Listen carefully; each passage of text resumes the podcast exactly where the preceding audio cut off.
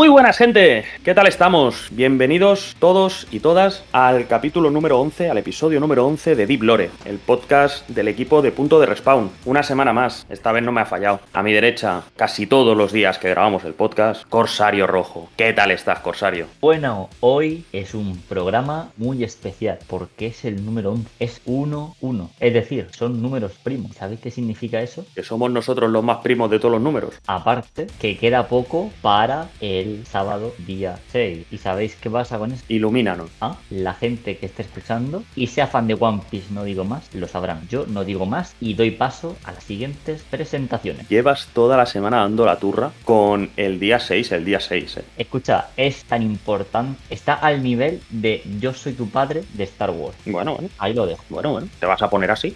Bueno, los. eh, a ver, los amantes de One Piece, esto se va a publicar el día 7. Claro, se va a publicar el día 7. Si es el día 6, es el domingo, ¿eh? Ajá. Ojo, cuidado, que has dicho el sábado. Ah, pero es que, es que estoy tan emocionado que se me olvidan los, los- los números. ¿Es el día 6 o es el sábado? El día 6, perdón, el día 6 domingo. Entonces es el domingo. Vale, pues lo bueno es que los amantes de One Piece, cuando empiecen a emerger de donde estén metidos, lo primero que van a poder escuchar es el podcast Deep Lore, porque por la mañana el lunes estará publicado esto. Pero ya te digo, eh, está bien, el podcast de este está bien. Pero es que lo del 6 de agosto.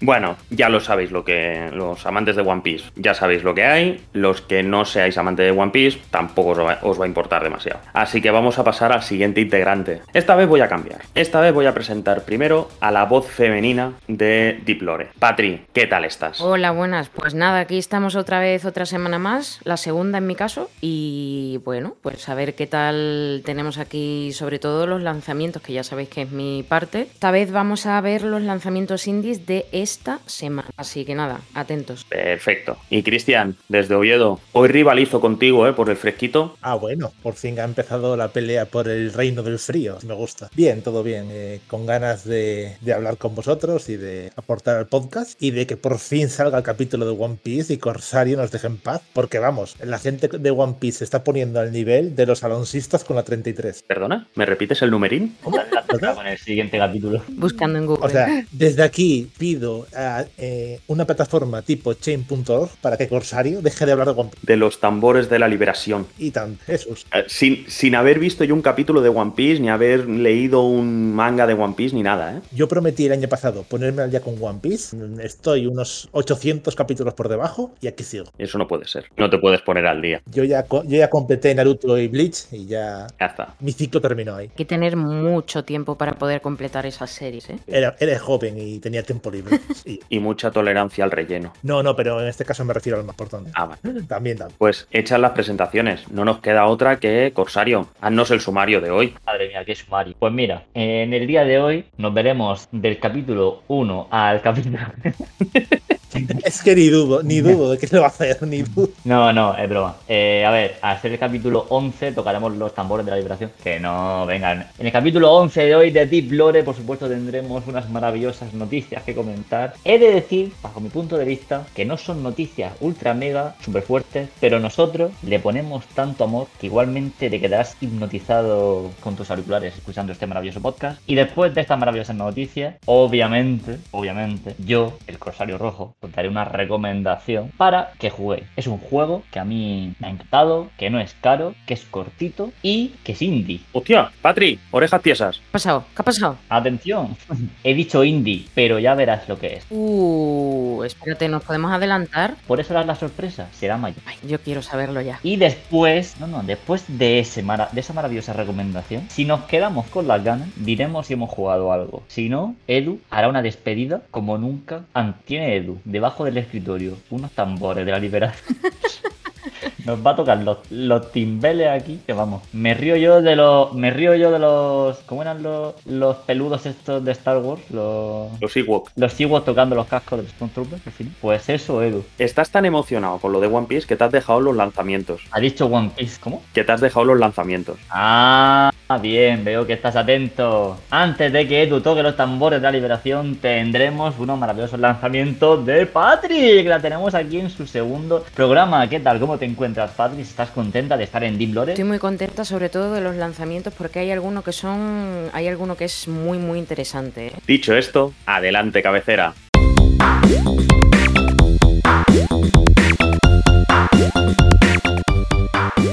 Estás escuchando Deep Lore, un podcast original de Punto de Respawn. Que empiece el juego.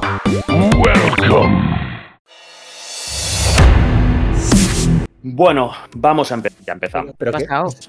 No, no, no, es que, es que el Craig se ha ido y ha Ah. vuelto. Sí. Entonces, y ya nos pasó la otra vez. Bueno, vamos a empezar con las noticias después de la cabecera y empezamos con una que acaba de pasar ahora, calentita, calentita, calentita. Nosotros grabamos el jueves por la tarde, el viernes por la tarde, perdón, y justamente hace, ¿qué? ¿Un par de horas? ¿Tres? Han anunciado algo desde Pokémon Company. Cristian, esto lo sabes tú. Pues sí, hace apenas dos horas y media, o sea, es una, es una noticia de ultimísima hora. Pokémon puso un, bueno, un tweet en la red social antiguamente conocida como Twitter, avisando de que el martes tenemos una cita a las 3 de la tarde. Hay un eh, horario de España, hay un Pokémon Presents. Eh, es una, eh, va a ser una, un vídeo en el cual la empresa va a presentar las siguientes evoluciones en la saga de Pokémon. Y bueno, a raíz de ese tweet han empezado a surgir un multitud de rumores y de posibilidades. A ver, rumores y posibilidades, habiendo el Pokémon Españita, Escarlata y Púrpura, mm, se viene DLC, ¿no? Entiendo. Tiene toda la pinta. Va a, ser- va a durar 35 minutos, va a ser breve. Y al parecer sí, va a haber un par de, eh, de, expansiones del Pokémon Escarlata y Púrpura, que se llama El Tesoro Oculto del Área Cero, y va, va a tener dos partes. La máscara turquesa, que saldrá este otoño, y el disco índigo, el cual se prevé que salga en invierno de este año. Igualmente ha surgido rumores de que puede haber un Detective, Detective Pikachu 2, quizás remakes del Pokémon Blanco y Negro, y bueno, a partir de ahí la fantasía que quiera tanto Nintendo como de Pokémon Company. Bueno, a ver qué nos presentan esta gente. Sí,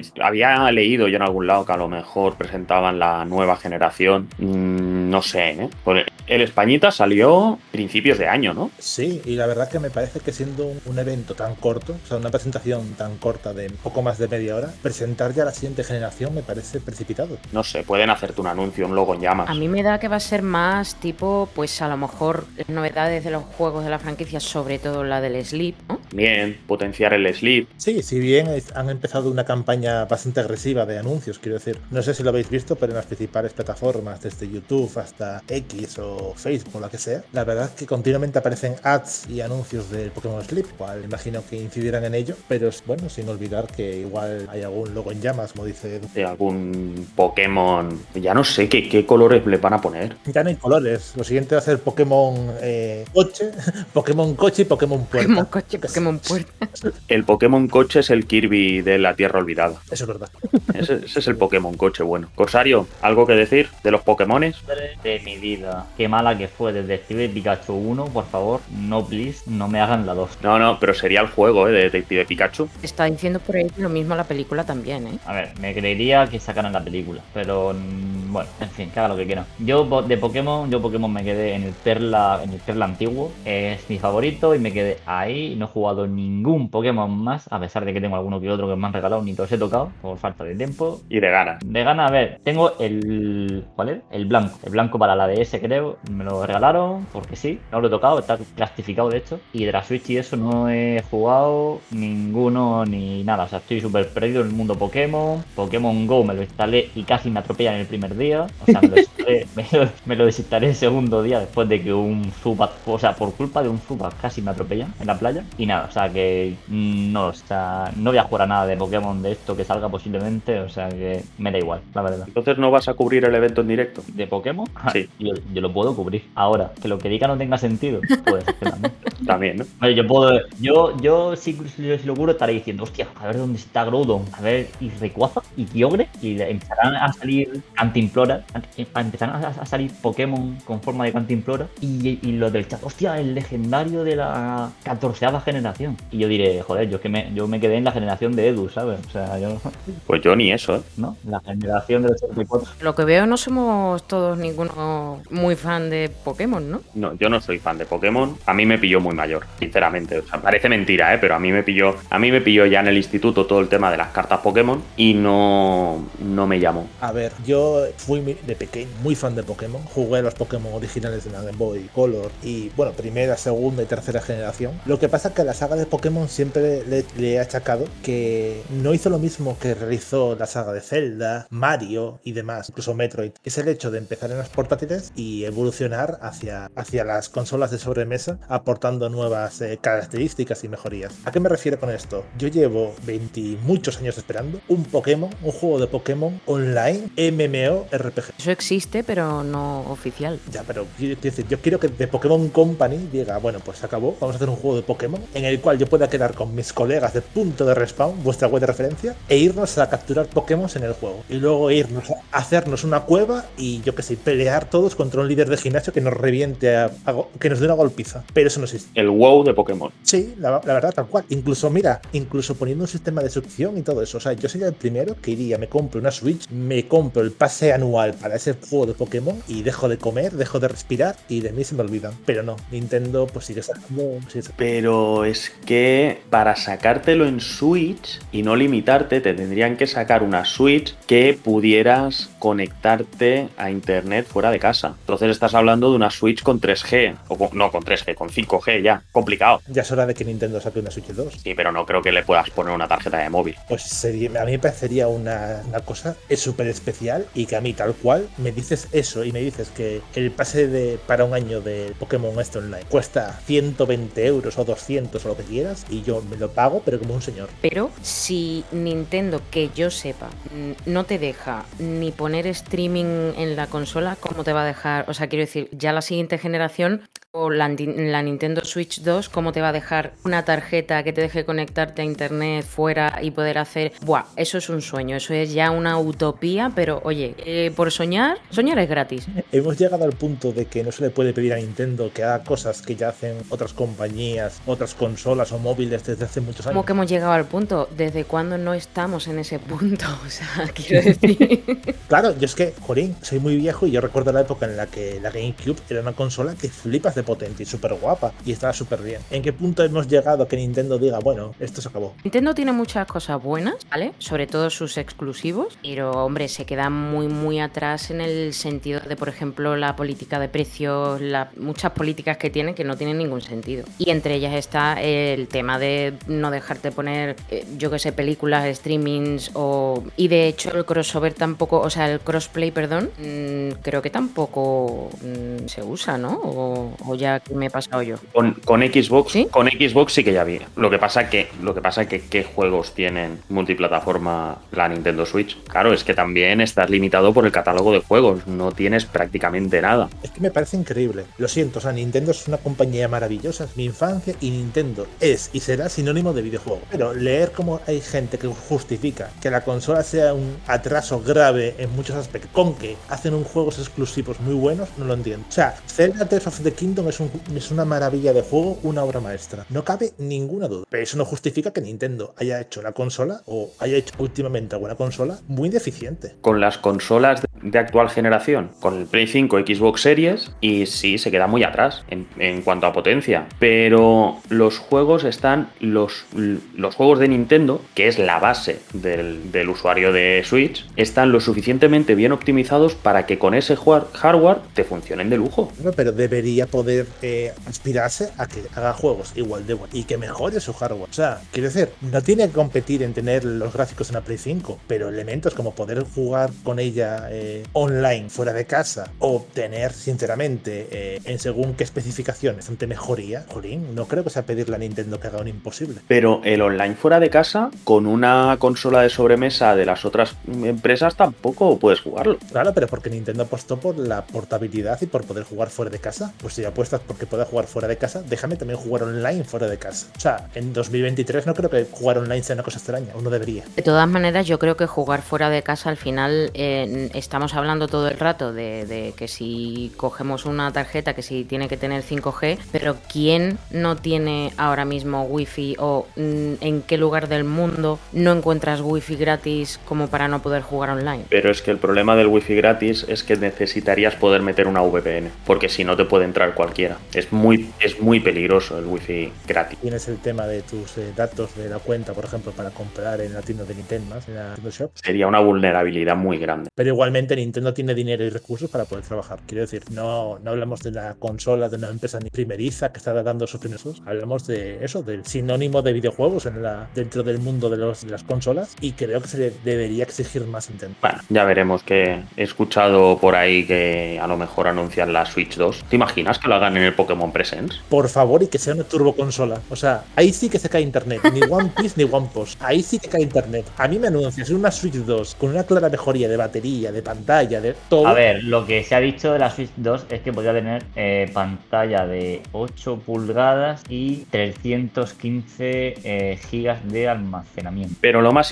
lo más importante, Corsario, Dime. ¿puedes ver los 1584 capítulos de One Piece o no? ¿Cómo que 1500? Hay 1070. 500 más, 500 menos, ¿qué más da? Hombre, por supuesto que puedes. Están en Crunchyroll sin pagar, porque está Crunchyroll pagando o no. No me refiero a nada ilegal, ¿eh? me refiero a la prueba gratis. Eh, sin, o sea, sin crearte una cuenta en Crunchyroll, está One Piece mm, a calidad ultra, porque, hombre, es súper famoso, vaya. Entonces, pues lo ponen ahí free para que la gente como yo lo disfrute. De forma eh, rápida, acabo de hacer un pequeño cálculo matemático. ¿Sabéis cuántos días haría falta para ver todo One Piece? No, quiero- no, no sé si quiero saberlo. Viéndolo 24 horas al día, harían falta casi 18 días seguidos de verlo continuamente para ponerse al día. La prueba de, Crunchy- de Crunchyroll es de un mes, la gratuita. Vale, ¿sabéis que a One Piece se le quita el opening los 6 minutos primeros, que son resumen del anterior capítulo y ending, y se queda en 12 minutos el capítulo? Vaya, vaya mierda de serie, ¿no? De 12, capítulo de 12 minutos. También te digo, medio capítulo es relleno, openings y demás, joder, como tío. No sé, ¿sabes? O sea, qué ganas tengo de esperar una semana para ver 12 minutos de, de, de series. Es la telenovela del anime. Correcto. Tiene, tiene el mejor guion que he visto en mi vida, ¿eh? que lo sepáis. Pero la gente, la gente luego critica por eso, porque al final pues, tiene mucho relleno. Y vamos a pasar de un videojuego que tiene 726.000 entregas, porque mira que tiene entregas Pokémon, a ver si, ya te digo yo, no sé hasta dónde van a dar los colores. Pasamos a un estudio más chiquitillo en videojuegos, porque tiene bastante fama en todo lo que es animación, como es Ember Lab, los creadores de Kena Bridge of Spirits, que anunciaron en una entrevista que tuvieron en Games Industry, tanto Josh Grier como Michael Grier, que me parece que son hermanos, yo diría que son hermanos, se apellidan igual, ya tienen en desarrollo su siguiente juego. Les ha gustado, han tenido buenas, muy buenas críticas, es un juego estéticamente muy bonito. Había ese miedo cuando se anunció en el, eh, si no recuerdo mal, en, un showcase de Play, había ese miedo de decir, son un estudio que sí, la animación de lujo porque tienen experiencia y demás, pero a la hora de hacer un juego, mm, no sé yo exactamente. Entonces, las críticas fueron tanto del público como de la prensa inmejorables, buenísimas. Juego al final de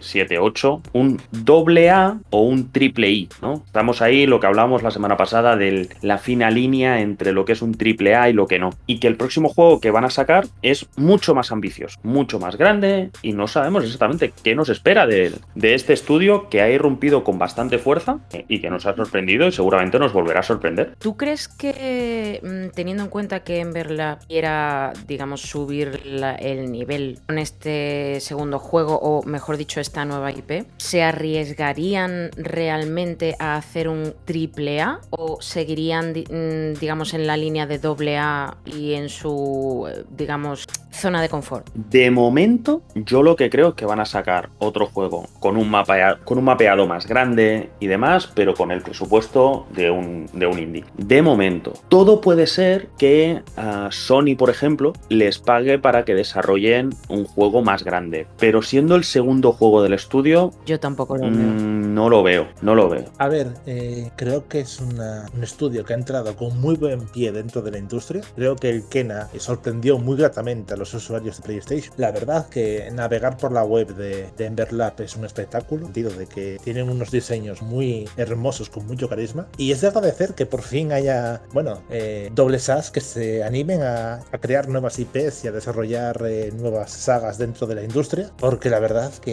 es eh, agotador estar continuamente viendo y escuchando refritos tras refrito tras refrito, con lo cual tengo muchas ganas de ver qué sorpresa nos deparan en su segundo juego. Mm, yo no he jugado al Arkena, de hecho no he visto absolutamente nada, pero desde aquí apoyo a la desarrolladora, como ha dicho Edu, es una desarrolladora más pequeñita, y apoyo a que sigan creando este, este, tipo de contenido, que les vaya muy bien, que sigan creando más juegos, pues, para que hagan más sagas y que se ganen un super nombre en la industria, porque al final hay muchas compañías pequeñas que hacen juegazos que compañías grandes parece que no son capaces de hacer o que las hacen bastante más, la verdad. Sí me gusta, sí me gusta Corsario, ahí dándole el apoyo a los juegos indie. Hombre, es que es lo que tiene las grandes compañías, ¿no? O sea, la mayoría de ellas mmm, ya te fías porque han hecho un juego de culto y ya las pequeñas no valen nada, le compras 14 juegos que han salido hechos basura a la grande y dices, bueno, pues al 15 sale bien porque son X y hicieron hace 20 años el X juego de culto. Al 15 no sale bien según Final Fantasy, ¿eh?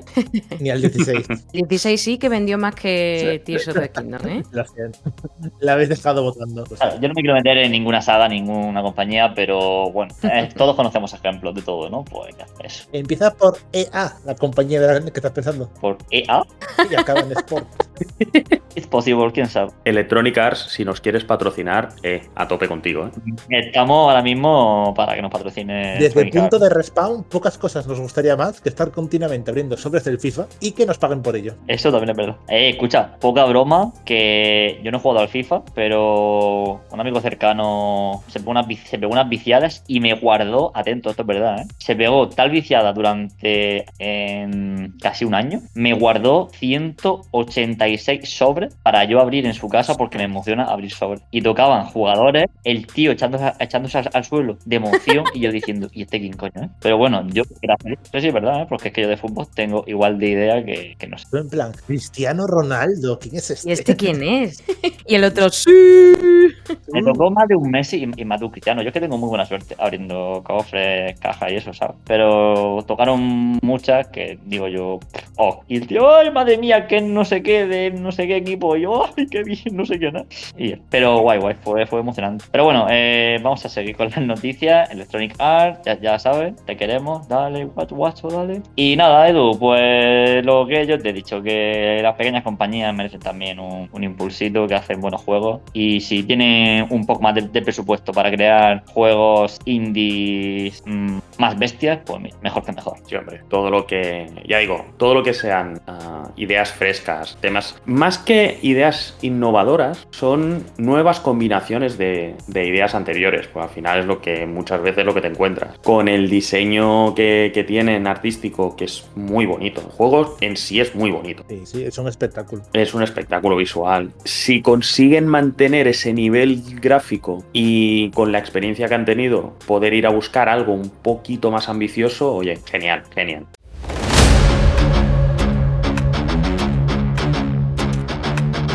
Bueno, bueno, bueno, pues es mi turno de decir una noticia que me hace mucha ilusión, aunque estoy esperando las, como digo yo, la secuela de esta noticia. Y es que ya se puede, a partir de un servidor, retransmitir los juegos de, bueno, los juegos pues en general ya se puede retransmitir a, a partir de una Xbox en Discord, en la aplicación de Discord. De esta ya, pues si alguien tiene una Xbox y el otro usuario no y quiere ver X juego, pues el compañero le dice, no te preocupes es que yo te streameo aquí como abro sobres del, del, FIFA o algo de. Pero yo lo que quiero es que PlayStation tome cartas del FIFA en el asunto y se ponga las mismas manos a la obra y haga lo mismo. Porque tengo más interés en que amigos me compartan sus partidas de PlayStation debido a que las de Xbox las tengo en PC y los de Play tardan un año en salir más o menos en PC. Pues tengo más interés de que, oye, de que agreguen esta funcionalidad de, Discord en la Play, que no sé por qué, no he estado todavía. De hecho, me suena que quitaron algo del Discord, en la la Play que un- hace un mes o dos meses o algo de eso. Pero la cuestión es que, bueno, ya puedes ver, eh, teniendo una Xbox, por supuesto, la Xbox, estas series. ¿Valen todas las, las, las Xbox o solo en las series? Series XS y,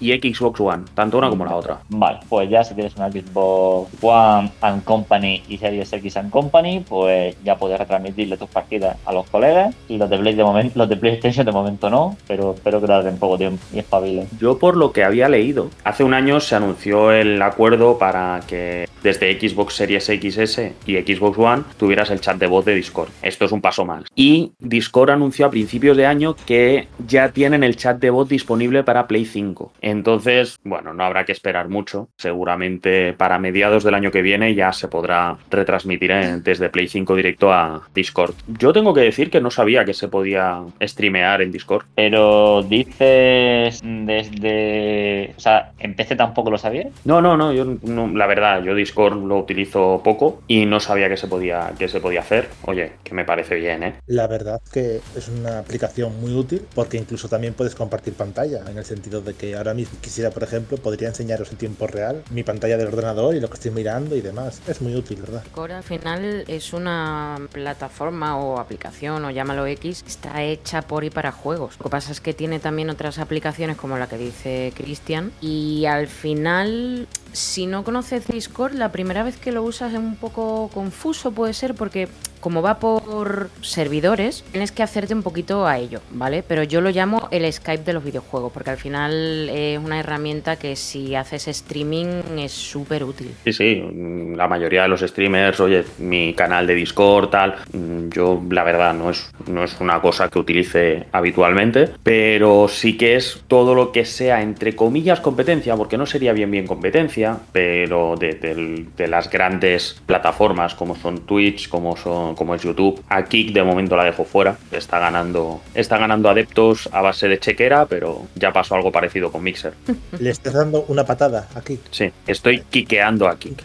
Lo que sí que hay que tener en cuenta, y esto es una cosa que a mí personalmente me, me ha dado un pinchacito. ¿eh? Sabéis que Discord tiene una suscripción también, la suscripción Nitro. Los suscriptores de Nitro pueden streamear a 1080 y a una mayor tasa de fotogramas. Amigo, va a haber que pagar para tener la mejor calidad. Esto tiene, tiene toda la pinta de que si no estás, si es de manera gratuita, pues entonces vas a tener que streamear a 720 y a 30 frames, y de la otra manera será 1080-60. Siempre que la conexión te lo permita, ¿eh? No, esa es otra movida. Sí, pero bueno, eh, este son de 10 euros, creo, la sesión. O sea, no es mucho dentro de lo que. Y es al final si, si vale la pena. Realmente quieres retransmitirle a alguien la pantalla. Y no, no. Claro, pero es que estamos hablando de que Twitch, por ejemplo, tú lo puedes hacer y sin tener que pagar. De momento. Ya, pero Twitch va con delay. Esto va con cero delay. Eso sí, eso sí, el tema del delay sí. Pero bueno, a ver, a ver si se potencia, si se va potenciando y tal, ¿por qué no? Es otra, otra alternativa. Oye, pues a ti te va bien, ¿no? Te funciona bien. Sí, sí, sí, y con el nitro y todo he tenido un montón de veces porque yo me conecto mucho con mi primo que es de Madrid y para juegos que él tiene y yo no y viceversa, lo retransmitimos para hacernos de guía. Yo, por ejemplo, le estoy haciendo de guía. Por eso decía lo de que a ver si ponen lo de en Play, el Discord, porque yo le estoy haciendo a mi primo de guía en todos los Souls. Le hice en Bloodborne de guía para hacer el 100%, ahora estoy con el Demon Soul, porque yo como me los conozco al 100% todos, pues Eres su serpa. Claro, soy su serpa en, en vivo y en directo. Y como en Discord hay cero retraso, es como ver un espejo, pues va, va cojonudo, tío. Entonces, al final, para ese tipo de cosas va muy bien. Bueno, oye, pues son alternativas, ¿eh? Sí, y es una forma también de Microsoft de ganar una posición en el mercado frente a Sony o frente a Nintendo. Es importante al final. Sí, sí, está claro. Lore. Un podcast original de Punto de Respawn.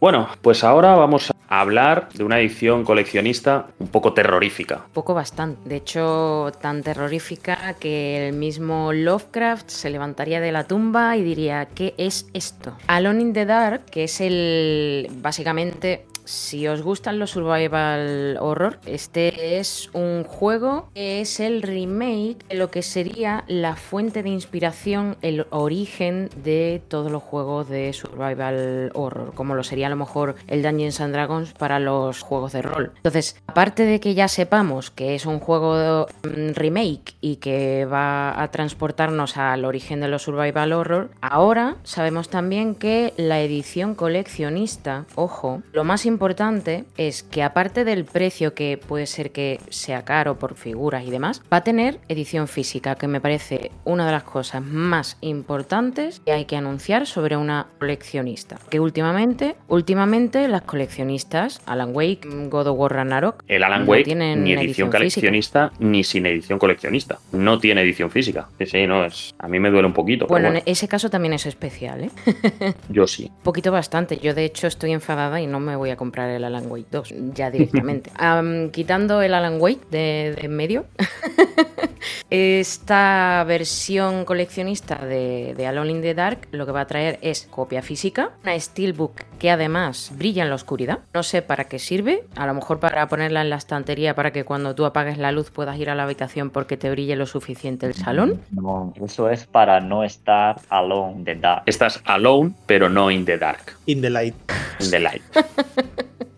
eh, son chistes malos, ¿eh? Mogollón. mogollón, pero me gusta. Luego, pues vamos a tener figuras, una de 26 centímetros y otra de 10 centímetros, ¿vale? De personajes, bueno, de personajes, de, de bichos, como digo yo, que salen en el juego. Un lote de pegatinas, por si se las quieres poner a tu ordenador, a tu play o a lo que tú quieras. Yo personalmente me gusta ponérselas al ordenador para que no se quede alone in the dark. y lo que más me gusta a mí de todo, aparte del DLC, porque obvio viene con DLC, con trajes de la versión del juego original que es de 1992, con un modo de comentarios del desarrollador, con filtros de imágenes para que dé un poquito más de anguelo el juego, ya de por sí, pues viene también con un colgador de puerta para que, bueno, pues lo pongas en la puerta y ponga no molestar, pero ojo que el colgador de puerta, mm, no sé si lo habéis visto. Sí, sí, lo tengo delante. Vale, ¿y cómo lo definirías, Edu? Pues yo te diría que es una especie de muñeca de porcelana mal rollera, como todas las muñecas de porcelana, hay que decirlo. Claro, porque ninguna muñeca de porcelana es bonita, desde luego. Por lo menos en los juegos de terror. Pueden ser bonitas o no, pero dan un mal rollo. En la vida real también, ¿eh? Ahí no hay diferencia. Yo entro en la típica casa que en las estanterías hay muñecas de porcelana y me voy. No, yo aquí no quiero estar. Exacto, mejor ejemplo imposible, cierta zona del juego de Resident Evil Village. Bueno, sí. Uy, sí. Por cierto, estaba muy, muy bien, me gustó mucho. Aunque no tanto como Dimitrescu, pero estuvo bien. A todo el mundo le gusta Dimitrescu. Por múltiples razones. Bueno, a ver, todo hay que decirlo, hay que sopesar los puntos fuertes del juego y, y Dimitrescu es fuerte, a ver, fuerte es. Sí, sí, tiene un par de razones. Un campo gravitacional tiene. Esto está derivando. Sí. Eso. Ah, una cosa que estaba pensando. Me parece recordar que el primer juego que en la edición coleccionista no traía el juego digital era un juego de zombies y no recuerdo si era... Era un juego de zombies, no sé si era el Dying Light 2, puede ser. No, porque me parece a mí que el Horizon que salió para PlayStation 5 mm, salió antes y tampoco tenía edición física. Que yo diría, venía con un pendrive que era un dedo de un zombie, venía con varias cosas. Es una vergüenza pagar 100 euros, más de 100 euros, incluso en algunos juegos casi 200, para que tenga incluso una caja, un cofre o lo que sea, de todo menos el juego, es una vergüenza. Y no, no me vale un papel con un código para descargarlo, no me vale. Yo lo siento, pero no me vale. Eh, me parece que es una poña hacia los, hacia los usuarios y ni siquiera sé hasta qué punto es legal vender un videojuego y que no venga el videojuego. O sea, Es que teóricamente, o sea, bueno, teóricamente, técnicamente sí que te viene el videojuego, solo que en versión digital. Lo que pasa es que el problema está en que te están vendiendo una versión física con el juego en digital. que no sé, me parece que habría que regularlo y no debería tener ningún sentido poder vender una versión física de un juego y que no venga el propio juego en físico. Exacto. No tiene ningún sentido. Y más aún cuando pagas eso, del orden de más de 100 euros por el juego. El State of Decay, el State of Decay 2. Ah, amigo. Venía con el pendrive que era un, un de esto. un- Lo mejor es que te venía con una caja, una Steelbook, una caja metálica para el juego, pero te venía sin juego. Bueno, eso ha pasado en muchos, ¿eh? ¿Qué querréis? ¿Qué dices? Pero, ¿de verdad? Pero no te sé mencionar un montón, pero vaya que el primero es... No me sale. Bueno, da igual. La cuestión es que últimamente se ha puesto mucho de moda el tema de, oye, mira qué pedazo de steelbook, qué diseño nos hemos marcado. La puedes poner en tu estantería o como se ha puesto también muy de moda, digamos, colgarlas en la pared cual cuadros. No hay disco. Es, es, es acojonante. El Fallout 76. Y entre otros, es que hay bastante. Sí, no, lo, lo del Fallout 76, además, la bolsa de lona no era de lona. Dios mío, qué monstruosidad es esa. Es que no. Es que era muy cara. No, y tienen que darse cuenta las propias compañías de que a menudo cuando hay presentaciones tipo E3, Tokyo Game Show o el que sea, mucha gente hace coñas con eso, con el hecho de que anuncian una edición especial turbo flipante, mega exclusiva de la muerte y no viene el juego. Y no, no hace más que llenarse las redes sociales de coñas. Y es que están intentando que nos vayamos directamente, como pasaba con el tema del libro electrónico, que en cierta época se decía, no, porque ya van a dejar de fabricar los libros en papel,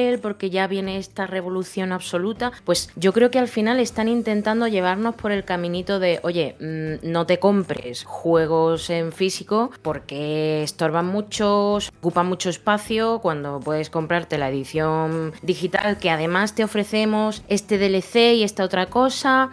Luego, justamente, salen las consolas de nueva generación con la versión digital, pero ojo, las ventas, ojo las ventas, porque al final venden más, por lo menos en el caso de PlayStation, no he mirado las ventas de Xbox, las que tienen lector. Sí, pero esto lo hablamos con Cristian eh, hace un par, de, un par de episodios. Ah, pero yo no estaba, yo tengo que hablar de eso. Al final, sí, sí, al final es un tema de comodidad. Es un tema de que nos están metiendo el tienes que estar cómodo, para que te vas a levantar, para cambiar de juego te vas a levantar, ir a la estantería, no, mira, lo tienes aquí en la biblioteca, tal. Nos están vendiendo una mejora de calidad de vida. Y lo que realmente te están diciendo es, no, no, pero el juego de segunda mano no lo vas a poder encontrar porque no va a haber, no va a existir juego de segunda mano. Las ventas tienen que pasar por mí, por mi distribución, por mi página web, por mi store, por- y yo tengo que quedarme con un 30%, con un 20%, con el porcentaje que toque. Entonces nos están comentando una cosa, pero por el otro lado, pues, pues nos están haciendo pasar por un aro. Hay gente a la que le sale a cuenta y hay gente a la que no le sale a cuenta. Mira, yo qué quieres que te diga, pero a mí mi estantería llena de juegos físicos me encanta. Sí, pero de aquí mi hijo tiene 6 años. Lo más normal es que él no compre un juego físico nunca. Lo estás educando, Edu, mal lo estás educando. No, yo la verdad que estoy de acuerdo. O sea, yo hace años pensaba igual que Patrick en el sentido de defender el juego físico y sin embargo a día de hoy con el ordenador y demás me encuentro comodísimo comprando los juegos digitalmente y teniéndolos en la Claro. biblioteca de Steam o de la plataforma que sea. Yo siempre digo lo mismo, es que al final, los que defendéis el juego digital, yo os entiendo, porque al final es eso, es mucho más cómodo, incluso a mí, que soy defensora acérrima del, juego físico, me da pereza levantarme del sofá para poner el juego físico, porque digo, ay, voy a jugar a, yo que sé, Cyberpunk. Ah, no, mira, que tengo puesto Elite Takes Two, me tengo que levantar, qué pereza. Incluso a vez, hay veces que no te levantas, pero, ojo, e impide a una compañía que con el juego físico tú puedas tener la versión digital. Porque, a ver, si es tema de comodidad, ¿por qué no te puedes comprar la versión física, pones el disco y una vez esté instalado tengas la versión digital? Porque tiene que ser, digamos, separado. Pues porque al final lo que quieren es que nosotros no podamos tener control sobre los precios, que no podamos revender, que no podamos y ellos tengan todo el poder de decir, mira, pues no, esto vale, mm, yo qué sé, 40 euros, 50, 80 y no va a bajar de precio. Claro, está claro, va a bajar de precio cuando a mí me interesa que baje Exacto. de precio, no cuando el mercado lleve a que bajen de precio. Y esto pasa con Nintendo. También es verdad que eh, a la hora de comprar digital existen múltiples páginas para hacer un descuento importante de los juegos y una serie de promociones que en físico no existe. Sí, sí, sí, te encuentras. Mira, hoy, hoy precisamente me voy otra vez a Nintendo. Estaba hablando con un amigo y me estaba diciendo que, hablando de la posible Switch 2 y tal, y que había escuchado que si salías, que, que el precio iba a ser 400 euros. Dice, a ver, dice, por 400 euros yo me empiezo a pensar el el tema de la Steam Deck, porque la Steam Deck no, me, no se me va a ir mucho más de precio. Y claro, yo le comenté que me había comprado dos juegos en Steam, el Damer 1998 y el, y el Sanfobia este, el Fobia Sandifna Hotel, que me, lo había, me los había comprado por 3 euros y medio los dos, una cosa así. Es que lo de PC ya es otra historia totalmente diferente. Claro, es que, dices, no tiene ningún sentido, dices que te planteas, dices, sí, no puedo jugar al Mario, no puedo jugar al Zelda, sí, hostia, tienes razón, pero es que aquí puedo jugar a juegos, no los AAA, ¿vale? Pero es que el AAA siempre me va a costar 10 euros menos en PC. Y para jugar online no voy a, no voy a necesitar pagar. Y ya si lo compras una key o lo buscas por alguna página que tenga ofertas mayores o lo que sea, te ahorras mucho dinero. Claro, te metes en Instant Gaming, por ejemplo, te metes en Instant Gaming y te sale, te pueden salir, por cierto, patrocinadores, poner la extensión a... O en EVA también, ya que estamos. O en EVA, y claro, te salen muchísimo mejor de precio. Y él es, él tiene la Switch y dice que todo lo que se va a comprar en Switch lo va a comprar en físico. Pero si le sale una Switch 2 a 400 euros, dice que se empieza a plantear el tema de la Steam Deck. Sin duda. Y yo he llevado el ejemplo que decía Patri antes de los libros. Yo hasta hace unos años no entendía la existencia de los libros electrónicos y ahora a mí me quitas mi libro electrónico y me muero. El hecho de poder comprar eh, libros que de tapadura cuestan 20, 25, poder comprarlos, por ejemplo, a 8 euros, libros nuevos y en perfecto estado, formato perfecto, todo bien, es una maravilla. Es muy cómodo, es rápido y es, eh, no sé, está muy bien optimizado. Digo que no porque al final estamos hablando de lo, del mismo tema, que es la comodidad. Que no es lo mismo mm, un libro que tenga 500 páginas que un libro que tenga 100. Evidentemente va a pesar más, va a ser más incómodo a la hora de leerlo en físico, quiero decir, mientras que en el formato de ebook o, lo que sea, ¿vale? Amazon tal, eh, es muchísimo más cómodo, sí, pero ojo, es que a mí me gusta tener, digamos, las cosas en físico porque tiene también su encanto. ¿vale? Es decir, yo lo puedo poner en mi estantería, yo si se lo quiero dar a alguien se lo puedo dar sin necesidad de tener que depender de una cuenta o tener que depender de que está en el dispositivo en concreto. Yo siento que cuando compras algo en físico es tuyo, mientras que cuando lo compras en digital es tuyo, pero por un tiempo. No se sabe si en algún momento a ti se te van a borrar los datos, se te va a quitar el acceso, se te va a olvidar la contraseña, etcétera, etcétera, con todo lo que conlleva el tema de lo digital. Tienes, con el físico tienes control, con el digital el control lo tiene otro. Esa pérdida de control, pues lo que hablamos muchas veces, depende de lo que te valga la pena o no te valga la pena. Hay gente que vende ese control por unas ofertas, por unas ofertas, unas ofertas puntuales o una comodidad o, y ya está. Y hay gente que no, que prefiere tener el control, aunque sea más incómodo o le cueste un poco más de dinero, o, porque al final la experiencia es la misma. El juego en sí es el mismo, no, no, tienes, no tiene diferencia. Si lo juegas en físico, tienes una mejor calidad de imagen que si lo haces en... No, no, es exactamente igual. Lo que pasa es eso, es poner en una balanza control y encanto, como dices tú, o comodidad y posibles ofertas. Porque yo soy la primera que al final mmm, tampoco cobro yo una barbaridad como para decir siempre físico. No, no, no. O sea, yo soy una persona normal y cuando no puedo permitirme, sobre todo con Nintendo, pero también con otras, eh, con PC o con PlayStation o con lo que sea, si no me da el monedero voy a ir al digital, pero si es un juego que yo aprecio mucho, como me podría ocurrir con la música, con los libros o lo que sea, si yo quiero apoyar un poco más o lo aprecio lo suficiente como para querer tenerlo en mi casa bajo, como tú bien dices, mi control, mi poder, llamémoslo X, pues al final me lo compro en físico. Sí, sí, no, sí, es, lo que, es lo que hablamos. Es lo que hablamos de, de, lo que más le valga la pena a la gente. Sin duda. También está el factor de si eres una persona que, por ejemplo, comparte juegos, libros, producto cultural que sea, o no. Yo, por ejemplo, en mi caso, como no lo hago, lo consumo yo y ya está. O sea, no tengo esa cosa de decir,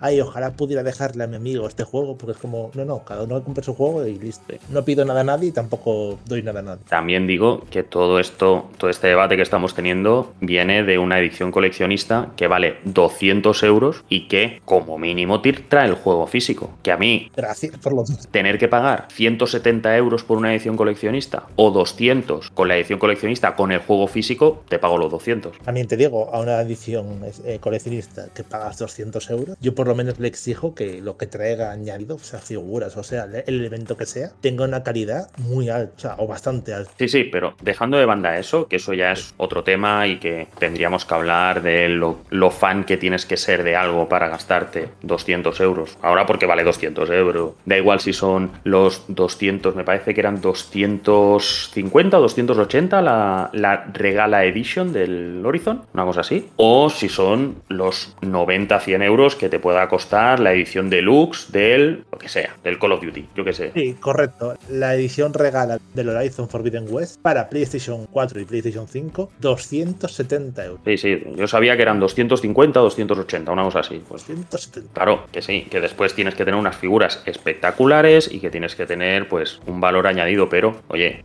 ponme el juego, que ya que el- la fabricación de la figura, la figura está guapísima, pero la fabricación no cuesta 200 euros, ya están ganando dinero. Y yo puedo tener lo mío puesto ahí tan en la estantería y el juego lo juego, me lo paso y se lo dejo a mi colega que tiene la Play 5 y no se lo puede jugar, porque no se puede gastar 80 euros en un juego. Ya que estamos hablando del tema de las ediciones coleccionistas con o sin juego, sobre todo sin juego ahora mismo, que os estoy escuchando, Marvel's Spider-Man 2, esa figura de Venom, ¿Sí? ¿no la has visto? No la tengo vista. Es una figuraca de 48 centímetros de Venom luchando con Miles y con Spider-Man, pero ojo, no trae el juego físico. ¿Y cuánto vale? 250 euros. 50, 250. Debo decir que la figura es espectacular, pero debería traer el juego físico, que son casi, o sea, 250 euros. Por eso me voy a comprar yo el juego estándar porque me enfada, me frustra, me indigna y no me voy a comprar por mucho que esté. Luego me arrepentiré, ¿eh? porque la figura es impresionante. Sí, es, o sea, es, es increíble. Y es que encima es- súper, o sea, es muy grande encima. Sí, tío. 48 centímetros ya ves tú, o sea, que te ocupa... Sí, sí, pero, pero a ver, son, son 48 centímetros, que sí, que, que, es- que está de puta madre. Pero um, Venom son unos 25 más o menos y después tienen los de Spider-Man por arriba. Lo cual me gusta porque personalmente el concepto de que Venom sea igual de grande o de fuerte que Spider-Man me vuela la cabeza. Venom Ah, tiene que no, ser- no, no, no, Ah, no, tiene que ser muchísimo más grande, claro. sí. Pero bueno, también es verdad que esa figura, por ejemplo, la ves en cualquier convención o en cualquier evento friki o tienda friki, igual te, por la figura te piden 300 euros fácil. Más. O más, solo por la figura, en plan, ¿sabes? Quiero decir, el, el oyente que ya ha reservado esta edición coleccionista, si quiere revender la figura, se va a hacer de oro. No está bien, no está bien. Sí, desde aquí no lo apoyamos, desde aquí no lo apoyamos, pero voy reservando la edición coleccionista. Cosa que con las ediciones físicas, si te dan una figura NFT, no puede.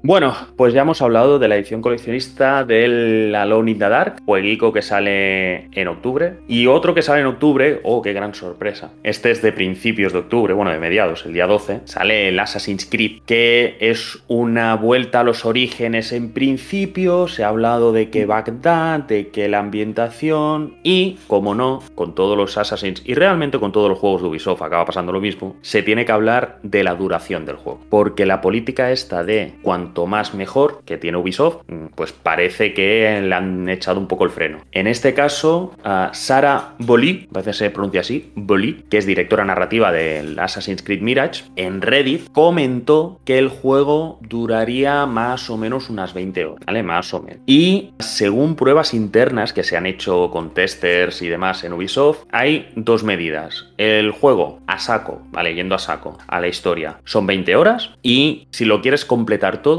se mueve entre 25 y 30. Joder, qué bien. ¿Eso qué significa? Que el juego base va a durar unas 30 horas y que completarlo va a durar 50. Eso hay que tenerlo claro ya, ¿vale? Que ya es mucho menos que lo que es el, el Valhalla, ¿eh? O sea, se han hecho unos cálculos de que son más o menos unas 5 veces menos que lo que duraba Valhalla. Al 100% con todos sus DLC, casi 300 horas le he echado ¿A cuál? al Valhalla. Uf, sí, sí, se las puedes echar, ¿eh? Se las puedes echar. O sea, lo tengo literalmente todo, no, no me falta nada, cero paratero. He hecho incluso los eventos de Navidad, de fiestas de no sé qué, todo lo hecho y son 300 horas, 300 y pico. O sea, que, que dure 20 horas con así me parece bastante bien. Menos mal que han reducido, que no puede ser, hombre. No puede ser que nos vayamos siempre eso a 200. A, a juegos que abrumen. Por suerte es un cambio de paradigma, en el sentido de que por fin las empresas han, han entendido que no siempre más es mejor. A veces vale la pena condensar más la experiencia, tener un buen ritmo narrativo, tener misiones secundarias que gusten y una experiencia completa que, que te deje contento y listo, no hace falta más. Claro, 20 20 horitas, 15, 20 horas, 25, que si quieres ir al turrón, pues puedas ir y puedas hacer las cosas como tocan y puedas disfrutarlo. Al final estamos hablando de que son juegos que si te pones dos horas al día, pues a lo mejor te duran dos semanas. Oye, pues mira, dos semanitas, más en octubre. Pero claro, mucha gente no entiende eso y considera que por pagar 60, 70 euros, el juego tiene que durar 500 millones de horas y que las 500 millones de horas son buenas. No, bueno, da igual que sean buenas, ¿eh? que dure todas las horas. Ya está. Es que bueno, el juego saldrá a precio completo. Eso es un DLC. O sea, a ver, pongamos en contexto. Assassin's Creed Mirage empezó siendo un DLC del Valhalla, que se les ha ido de madre, ¿vale? Esto también hay que tenerlo claro. Se les ha ido, bueno, ya que estamos, lo echamos y, que te lo van a cobrar, no te lo van a cobrar a 40 euros, eso te lo cobrarán a sus 60, 70 euros, a precio completo. Habrá gente que dirá, si me pones un juego de 20 horas, ahora me lo tienes que cobrar a 40, porque es un juego más pequeño. Y no tiene ningún sentido. Esto ya vino con el Resident Evil 3 Remake. Hombre, es que el juego, el juego es muy corto, ¿no? Un juego muy corto, pero es disfrutable. A mí me gustó, a mí no me costó pagar 60 euros por el juego, porque lo disfruté y me lo rejugué varias veces. Pero bueno, no sé cómo lo veis vosotros la duración. Yo veo lo mismo que ha dicho Cristian, que al final yo siempre soy más de buena narrativa. A mí no me importa que el juego dure 40, 20, 10 horas, me da igual, ¿vale? Bueno, también depende del precio, pero mmm, si yo voy a disfrutar la historia, menos que un juego que yo pueda recordar, que yo pueda decir, mira, me he gastado este dinero, pero aunque haya durado X tiempo, pues no, o sea, yo prefiero pagar más dinero por un juego que dure menos y que tenga mejor narrativa que pagar lo mismo por un juego que dure 500 horas y al final no me enteré de nada de la historia porque es que es tan amplio que realmente la experiencia es mundo abierto, eh, misiones repetitivas y tal. Entonces, pues sí, yo prefiero narrativa mejor. Pero claro, hay gente que no, hay gente que prefiere lo contrario. Al final también es un poco el público objetivo. Yo, por ejemplo, soy contraria a mi hermano. No sé si sabéis que tengo un hermano pequeño, pero mi hermano pequeño cogía un juego, lo metía en la consola, lo que quemaba y a las 8 horas o X se lo terminaba y fuera. Y yo decía, pero si te lo acabas de comprar, se lo terminaba el mismo día. Eso no es disfrutar un juego. Otra gente dirá, no, mira, sí lo he disfrutado porque tal. Depende de la persona. Pero yo, desde luego, si me gasto dinero en un juego, yo quiero disfrutar la historia. Sí, al final que sea algo disfrutable.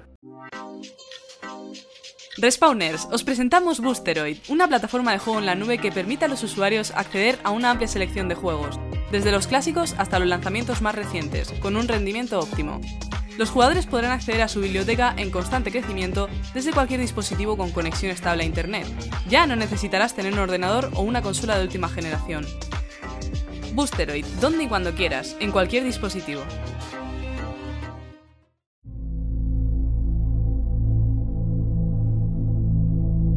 Pues ya hemos estado mirando las, las, noticias que hemos podido rascar. Es verano, lo que decía Corsario, no son las mejores noticias del mundo, las más impactantes, pero al menos hemos podido debatir un poquito. Es verano, entendernos, pero ahora sí que viene lo bueno. Ahora viene lo magro, ahora viene la delicatessen. Corsario, ¿qué nos recomiendas esta vez? Bueno, bueno, bueno. Yo vengo a recomendar un jueguito que me he pasado esta semana en mi canal de Twitch, en directo, en el Corsario Rojo 101, todas pan y es el Inside, que os dije que estaba jugando, pues ya me lo he terminado, me ha, me ha flipado. De hecho, eh, el último directo es especial, está todo subido a mi, mi canal de YouTube, Corsario Rojo, toma spam por dos. El último directo es pasándome el juego y se conecta una amiga mía en directo en Discord para explicar las teorías de por qué pasa todo en Inside, Ajá. que con el lore está bastante bien. Pero bueno, ¿qué es Inside? Es un juego que está desarrollado por Playdead en 2016. Playdead fueron los que hicieron el Limbo 2010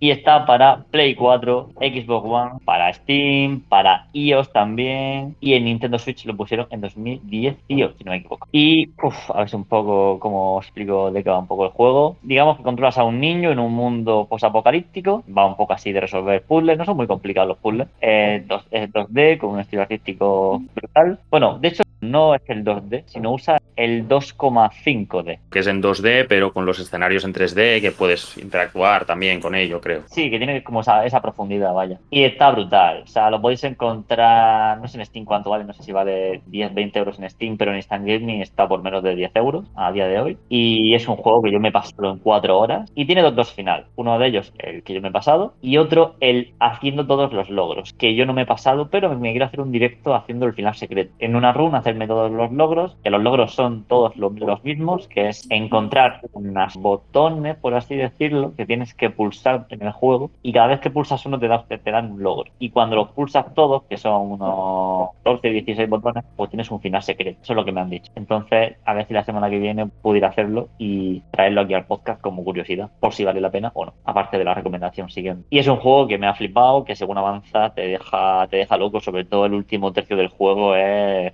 una barbaridad, ¿eh? Es una cosa bárbara. Estaba en el chat, ya verás, ya verás al final. Tío, y cuando pasa al final es como, madre mía, ¿qué es, qué es esto, chaval? O sea, yo lo, lo recomiendo mucho. Yo creo que es un juego de culto indie, que todo el mundo que le mole esto, estos tipos de juegos debe de jugar. Y nada más, la verdad. Yo espero que lo juguéis vosotros y que me digáis algún día. Sobre todo, Patrick, como consumidora de indies, que es.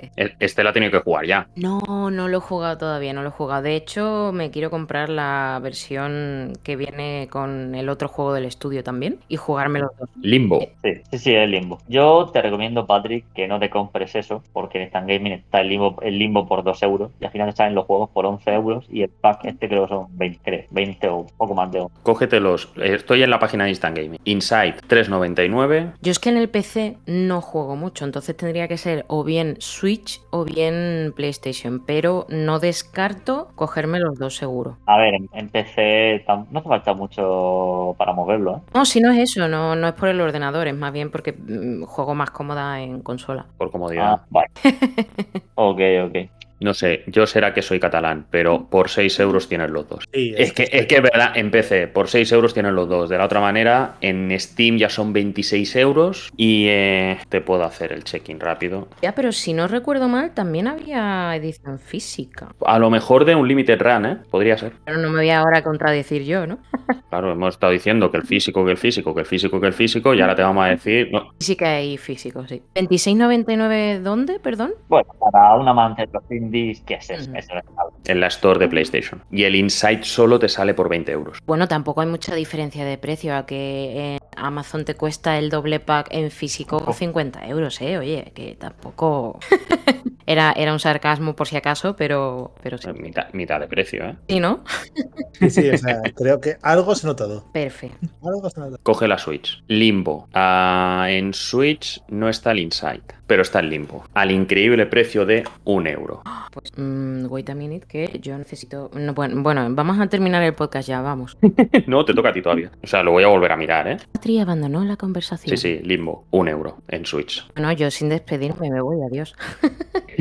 Bueno, chicos, Corsario, Tell me what. por mi parte, maravillosa recomendación. Muchas gracias. Creo recordar que Limbo fue el primer juego indie que se volvió mainstream. Puede ser. que tuvo muy, muy, muy buenas críticas, que sorprendió muchísimo. Limbo, el primer juego de la desarrolladora. Ah, ya decía yo, digo. Sí, fue el primero porque recuerdo que Limbo fue muy reconocido en aquel momento. Y Inside tuvo muchísimo hype por el éxito que había tenido Limbo. Quizá Inside no tuvo tanto éxito, pero sí, sí, maravillosa recomendación. Mola, me mola, aunque te mole. Sí, sí, sí, maravillosa, maravillosa. Y es que el Limbo a un euro, para pensárselo, ¿eh?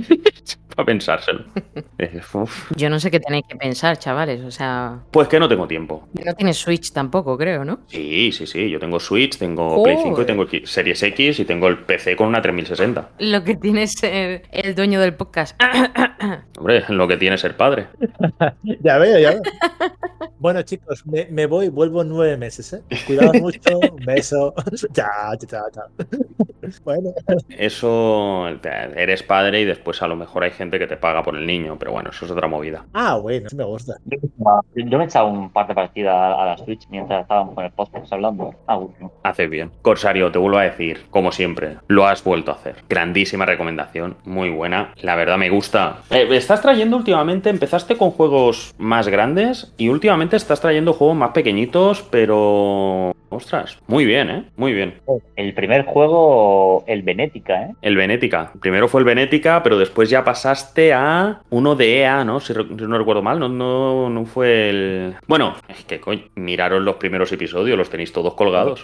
Vais para atrás, miráis el segundo episodio, miráis a ver cuál es y ya está. Esto, esto es escucharlo. Tenéis que escucharlos todos, desde un principio. Para las recomendaciones, las recomendaciones no pasan de moda. Las noticias sí, pero las recomendaciones no. Además, nuestro podcast tiene menos capítulos que One Piece. Ahí lo dejo. Eso es verdad. Y más calidad. Bueno, la vida tiene menos capítulos que One Piece, ¿eh? La vida en general. Corsario, hasta aquí tu participación, que te tienes que ir, que sé que te tienes que ir, que ahora no lo vais a escuchar a Corsario porque no, porque se tiene que ir, ¿vale? Entonces, seguiremos nosotros. Nosotros ahora pasaremos a los lanzamientos de este mes con Patri y despedimos a Corsario hasta la semana que viene. Hasta luego, chavalotes friquetos. Hasta luego, Corsario. Cuídate Ay, Corsario. y vamos hablando. Igualmente, jóvenes. Hasta luego. Hasta luego.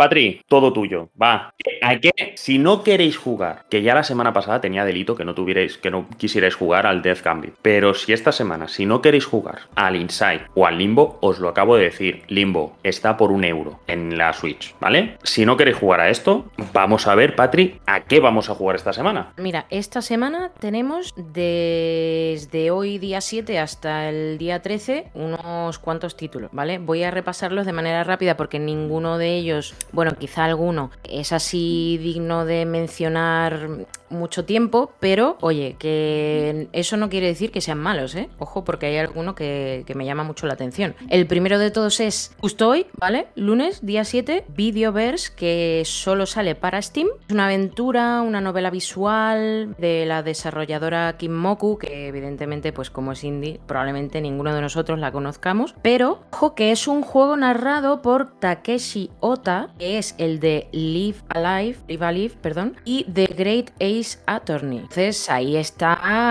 la calidad sobre todas las cosas. Y este juego va sobre el amor y la amistad en una era pasada y ficticia del mundo de los videojuegos en el que vamos a explorar comunidades de jugadores y demás. Es como una especie de simulador de videojuegos o algo así, ¿vale? Pero una aventura tipo novela visual. Luego vamos a tener mañana día 8, perdón por la pronunciación, Restle Quest. Va a estar en multiplataforma, es RPG y vas a ser un jugador de lucha libre novato que busca convertirse en campeón, ¿vale? Vas a poder entrenar, escoger el estilo de lucha y básicamente pues alcanzar la gloria, ¿vale? De, de como una especie de Dragon Ball pero un poco más realista, digamos, dejémoslo ahí. Pero, pero, o sea, a ver, espera, espera, un segundito, un segundito, ¿eh? Un juego de rol basado en la lucha libre, Efectivamente. pero que vas a poder. Es un te lo fumas de manual. Un te, lo- un te lo fumas, no sé si es un te lo fumas o un te lo has fumado antes de, de- de publicarlo un poco, ¿no? Se puede ser ambas cosas.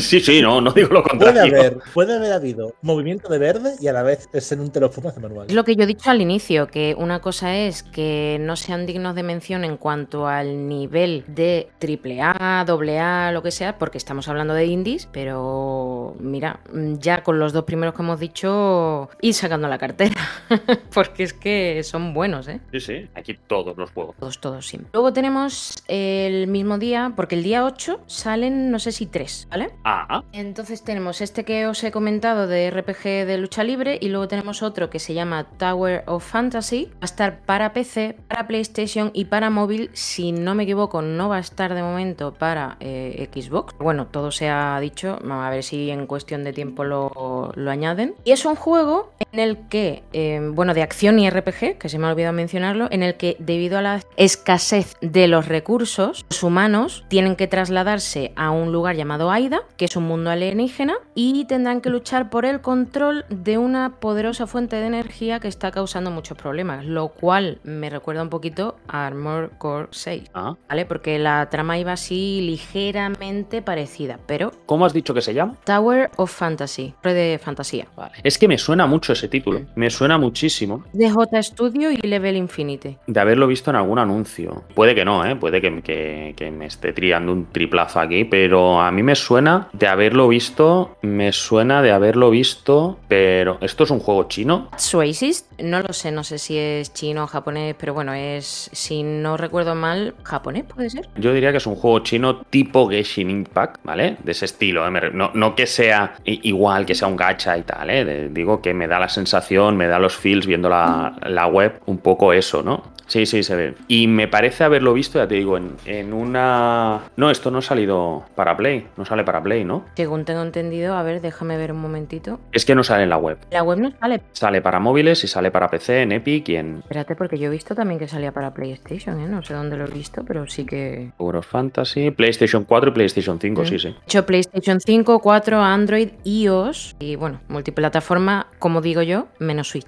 En GeForce Now también me pone que sale. O sea, sí, es típico juego. Ah, no, a lo mejor en, en los Game Awards. ah, puede ser, sí, sí, sí, sí. Puede ser que, que hubiera algo en, el- en los Game Awards. Podría ser. Yo lo digo, lo tengo visto el anuncio. Lo tengo visto el nombre. Me, me suena el nombre de algo. Es un MMORPG, ¿no? Vale. Pues el siguiente que también sale el día 8 se llama I Am Future Cozy Apocalypse Survival, un título de lo más corto.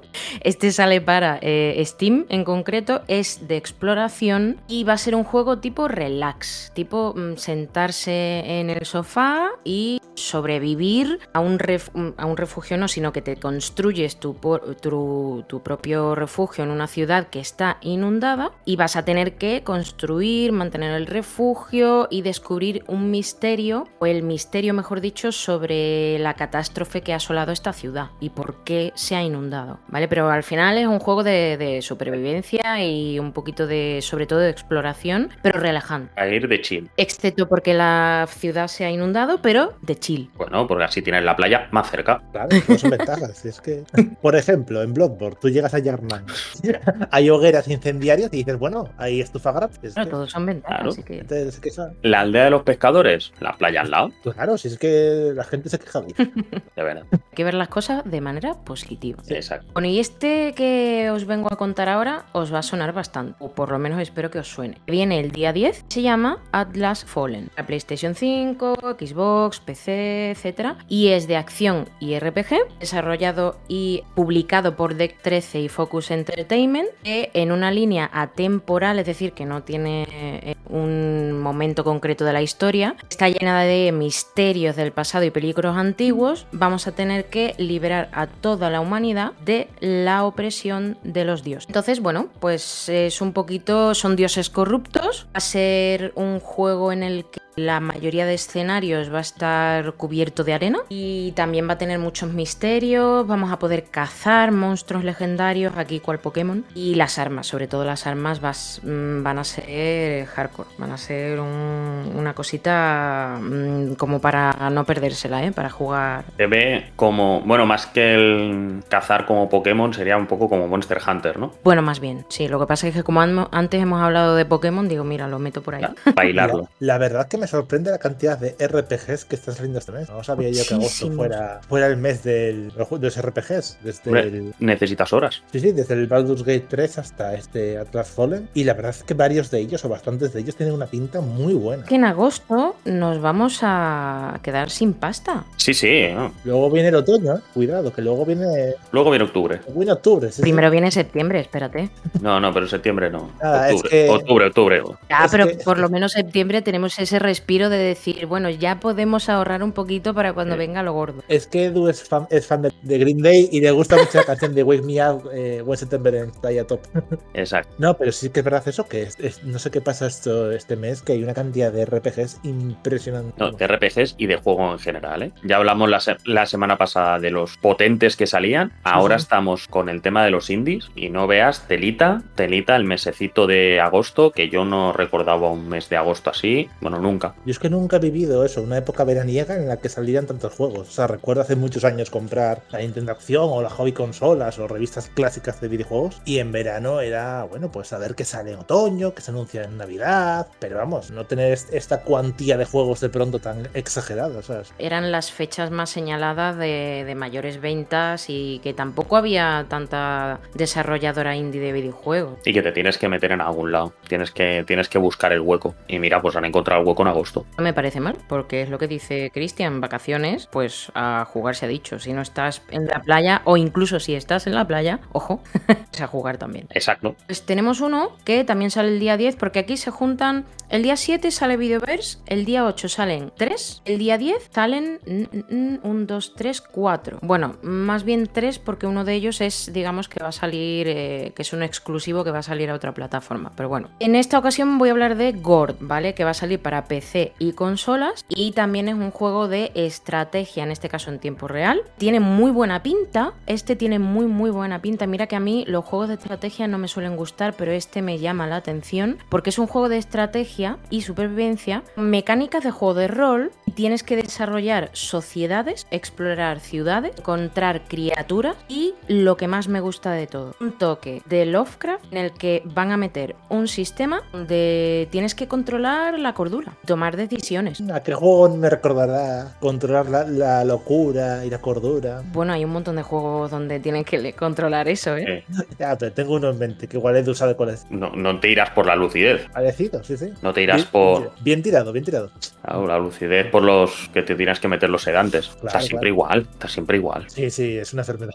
Es una enfermedad. No, no, es el, el Bloodborne también. Siempre. no. Tenemos en la web .respawn.com primeras impresiones de Gord, ¿vale? Os lo anuncio por si queréis echarle un vistazo, no veis exactamente por dónde va la cosa. Tenemos un primeras impresiones de un primer vistazo que le pudimos echar y un artículo sobre un poco lo que, lo que vamos a encontrar y demás en la web. Simplemente buscáis en, ponéis en el buscador de nuestra página Gord y llegáis directamente a los, a los artículos. Fol- Folclore eslavo, estrategia, monstruos, fantasía y Lovecraft. Ese sería el resumen. Perfecto. ¿Y para qué más? Vale, y el siguiente que tenemos por aquí, que también sale el día 10, es un indie de aventura que se llama Stray Gods The Role Playing Musical. ¿vale? Ahí la, la, em, el inglés.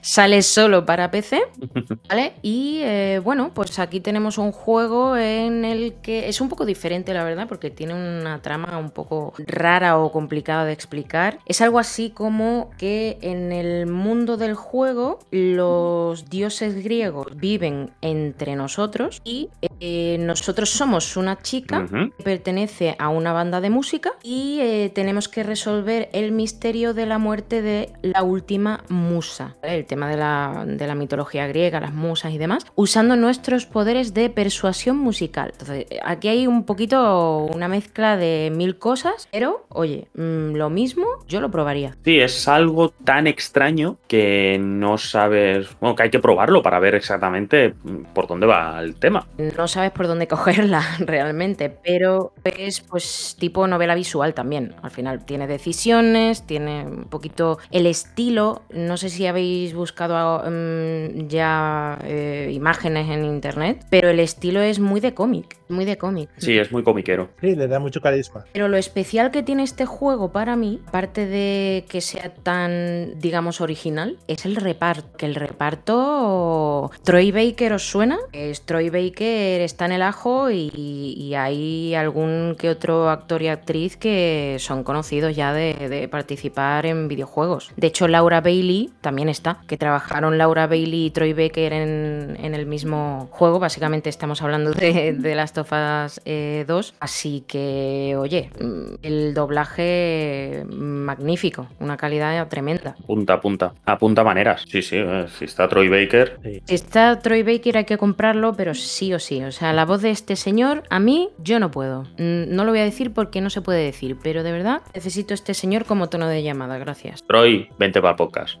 Sí, le voy a mandar un DM por Twitter, a ver si se anima y. Por X, por X. Bueno, por ahí suena aún peor, ¿eh? Sí. Sí. Mira, yo lo- muchas ganas de escucharte. Mandar un DM por X, eh, para mí significa que se lo puedes mandar por Instagram, Sí, por sí. Twitter, por, por X, por cualquier lado. Claro, por incógnita. Exacto. Por ecuación matemática. Y aparte ya no se dice tweet, ¿no? Se diría... mm, sí. No sé, no, No no, no nos metamos en este jardín, dejémoslo. Sí. Pues nos queda uno súper importante, pero ya lo conoceréis seguro, porque si os gustan los gatetes, Stray, ¿suena? Que no tiene nada que ver con el que acabamos de hablar. No tiene nada que ver, solamente que Stray significa una cosa en español, pero Stray Gods y Stray no tienen nada que ver. Stray ya lo sabréis, pero por si acaso os resumo un poquito. Es un juego donde eres un gato callejero, ¿vale? que eso significa Stray por si acaso, encerrado en una ciudad de estilo cyberpunk. Necesita escapar, pero no podrá hacerlo hasta que se resuelvan, o mejor dicho, resuelvan los misterios de ese lugar. Y la verdad es que los movimientos del gato mm, son maravillosos. Yo que no tengo mascota, que siempre he querido tener un gato, jugar a este juego, no os puedo definir el placer que me dio. Los movimientos, los sonidos, todo, todo. Pues este juego, que era exclusivo de PlayStation, va a llegar ahora multiplataforma, ¿vale? Va a estar en Xbox, va a estar en PC, va a estar... Y es de aventura y acción. Y, y plataformeo, ¿no? Un poco. Bueno, mm, podría decirse que sí, un poquito, sí, sí. Tiene algún deje por ahí de, de tener que ir saltando de un lado a otro, pero al final eres un gato, es lo que hacen los gatos. También es verdad. Con lo cual, si es un juego en el que eres un gato, también debe haber elementos de eh, violencia y de atacar a personas. Elementos michis se llaman. Sí. No, no, porque no hay personas. Ya, hay, ya, robo- hay robots. roboces. También se les ataca. También, también. también, también. Son atacables. Bueno, hablamos de un juego que fue candidato para GOTY el año pasado. Tuvo que ganarlo, lo tenía que ganar, lo tenía que ganar. Discrepo muy fuerte en esa afirmación. muy fuerte. Está claro que tienen que meter a un indie, lo merezca o no, tienen que meter, tienen que meter a un indie. Eso ya deja, ya deja caer la opinión de Edu al respecto. Ah, no, no, yo no, no entro Ah, en vale. si es bueno o no es bueno. Mm, Era un juego que salía en exclusividad en PlayStation. Sí. No, no lo he jugado. Se ha hablado muy bien y demás. Mm, A mí me da la sensación de que se ha hablado mejor de lo que, de lo que es después, porque tampoco después tampoco se ha escuchado tanto. Totalmente de acuerdo. O sea, Pero sí, sorprendió mucho de primera porque no sabíamos. so- Pasa mucho con los juegos que te lanzan el tráiler y no te dicen ni de qué van ni te dicen nada. Que la gente se sube muchísimo la parra enseguida y a veces es decir, a ver, pongamos las cosas en contexto y tal. Y van sacando información, van sacando trailers y demás y explicándote un poco de la historia y la gente, si está muy arriba, le cuesta bajar, ¿no? Pero bueno, oye, ya digo, genial que salga en, en las diferentes plataformas, en Xbox. Yo pensaba que en, que en PC ya estaba, pensaba que en PC ya estaba, pero eh, perfecto. Oye, ves, si es candidato o si fue candidato a los GOTY el año pasado es porque posiblemente fuera el mejor indie del año pasado y ya eso le da un plus. Sí, a ver, tengo que decir que lo que he dicho antes de ganar el GOTY me he pasado tres pueblos, pero es que tenía que decirlo porque es un juego donde eres un gato. Es que esto es importante. Sin duda, sin duda. Y la verdad que se volvió un juego muy viral porque mucha gente lo que hacía era jugarlo y ver la reacción de sus michis, de sus gatetes. Yo creo que es eso, yo creo que se volvió tan viral como vosotros decís, precisamente por el hecho de que está protagonizado por un gato y de la gracia que tiene ser un gato o ver a tus gatos reaccionar. Porque más allá de eso, o sea, la jugabilidad está muy muy bien, la ambientación a mí me encantó porque los cyberpunk me gusta mucho, la historia también es bastante curiosa, está muy bien, pero tanto como para llegar a ganar el GOTY, como he dicho yo antes, no lo estaba, porque además había también competencia gorda, competencia muy gorda. Entonces, Elden Ring. Y God of War y yeah, Horizon. mucho que no lo ganase God of War, pero cuando hay una victoria merecida, hay que reconocerla. En el caso este de Stray también, lo que dices tú de la ambientación, esa ambientación cyberpunk, puede ser que porque nos cuesta entender que en un futuro cyberpunk, que en todo mecánico, todo cibernético, nos cueste entender que pueden haber animales, que pueden haber gatos y que pueden haber perros. Y dices, ¿qué, caray hace un gato en medio de Night City, por ejemplo? Son dos conceptos que no casan, que el animal de compañía se tiene más identificado con con núcleos urbanos más pequeños, quizá. ¿no? Digo yo, ¿eh? al final también puede ser que sea porque yo al vivir en un pueblo, pues lo veo más así, ¿no? Pero No, pero es lo que tú dices con humanos también, porque en este juego en concreto no hay humanos. Claro, claro. Entonces puede ser que choque mucho y que sorprenda mucho y ostras, porque hay otros juegos de gatos. Valhalla Cats, que son compañeros, eh, tenemos colaboración con ellos y tal, desde hace Sí. bastante tiempo. Todos los juegos que sacan son de gatos y son juegos muy bonitos, estéticamente muy bonitos. Mm, bueno, tampoco tienen un grandísimo argumento, pero sí que son juegos que están muy bien y no llegan a niveles. También son juegos 2D. Son juegos 2D, están ambientados en una especie de campiña, el campiña inglesa, es otro rollo, ¿vale? Pero, pero son juegos que también están muy bien, pero no tienen el- la fuerza que ha tenido Stray. También el hecho de salir directamente, me parece que salió en PlayStation Plus. Sí. Fue de los primeros juegos de salir directamente en PlayStation Plus de salida. Entonces, también eso ayudó.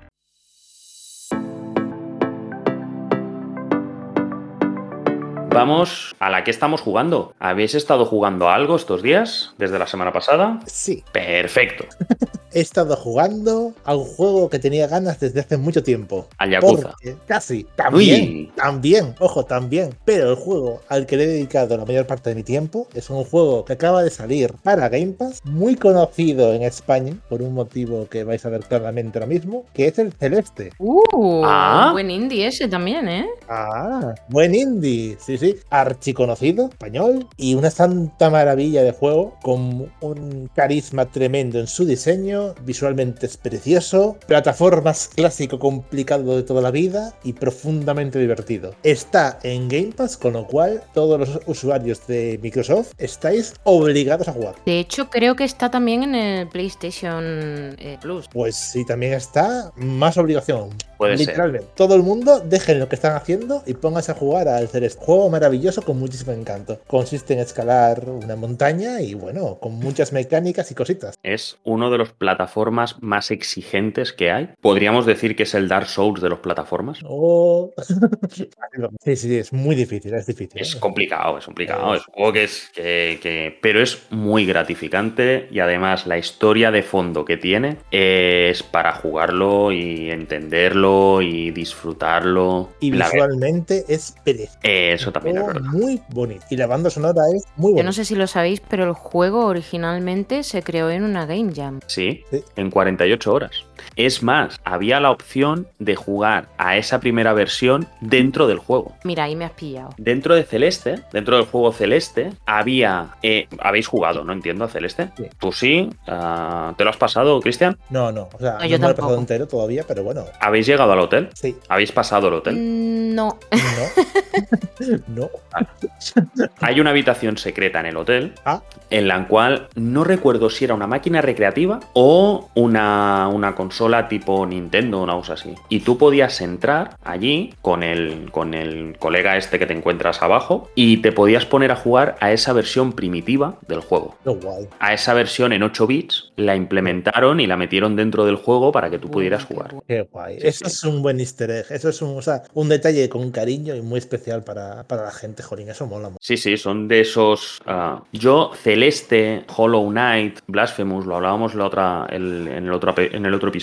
Son juegos indie que mm, yo personalmente los pongo al mismo nivel. Al mismo nivel de carisma, de calidad, de, de mainstream también. Por ejemplo, esta semana que Corsario nos ha hablado de Inside, yo Limbo y Inside a lo mejor los pongo un escalón por debajo. Siendo muy buenos, no llegan al nivel de excelencia que tienen estos. Lo que pasa es que Limbo, bueno, sin hacer ningún tipo de spoiler, pero la ambientación de Limbo me flipa. O sea, está a un nivel tremendamente alto. Hace mucho con muy poco. Sí, es, es tan simple y tan perfecto que es maravilloso. O sea, es increíble. No, pero aparte también mm, no puedes, por lo menos para mi gusto, ¿eh? no puedes comparar la ambientación de uno y de otro porque son completamente diferentes. Sí, sí, no, pero, pero te pueden chocar también, ¿no? Decir, ostras, el celeste, tú puedes. lo- a mí, una de las cosas que me vuelve loco de celeste es que tú puedes jugar jugar al juego de plataformas y no enterarte de absolutamente nada y lo vas a disfrutar. Pero si además le das una vuelta de tuerca y te vas quedando con toda la narrativa, todo lo que te están explicando, el por qué realmente estás subiendo esa montaña, te vuela la cabeza, literalmente. Es Sí. una, como diría, un trabajo de superación, un, un intentar, intentar, intentar, intentar y que siempre, o sea, que vayas fallando hasta que encuentras la manera de superarte a ti mismo, de superar la zona. Es, al final es la escalada, también es un poco lo que es la escalada, que la escalada es tú contra la pared y, Sí. y tienes que subir y tienes que ascender y te tienes que superar a ti mismo, porque la escalada, la pared no tiene ni días buenos ni días malos, ni la puedes putear, ni puedes hacer nada, ni te va a putear de por sí. Entonces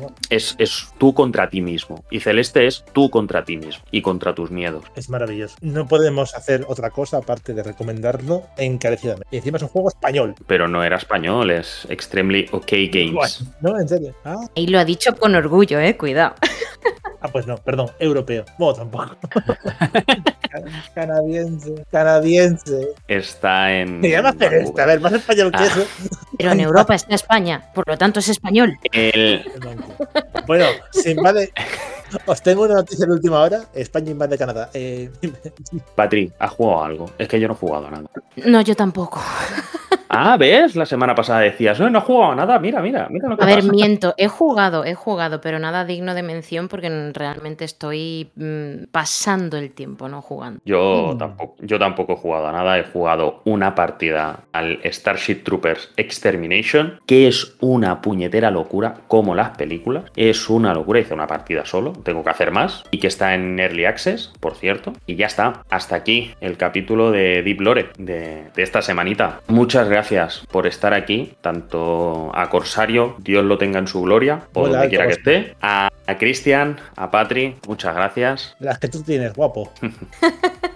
Iba a decir lo mismo, me lo has quitado de la boca.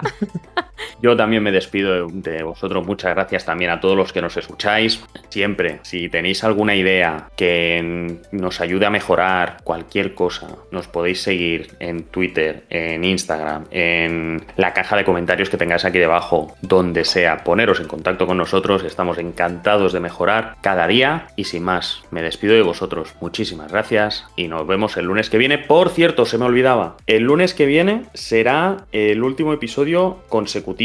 Me refiero, eh, haremos una parada de una semanita. No tiene demasiada historia. Hacemos una parada de una semana porque yo esa semana no estoy. Me voy de sábado a miércoles. La semana que viene podría grabarlo, pero no podría editarlo. Y como no quiero mm, dejarle el marrón a nadie, porque al final no deja de ser un marrón, prefiero parar y empezar la siguiente semana que ya tendremos la Gamescom. Uh. Y, si, y si no la tenemos, estaremos ahí ahí. Se vienen cositas, ¿eh?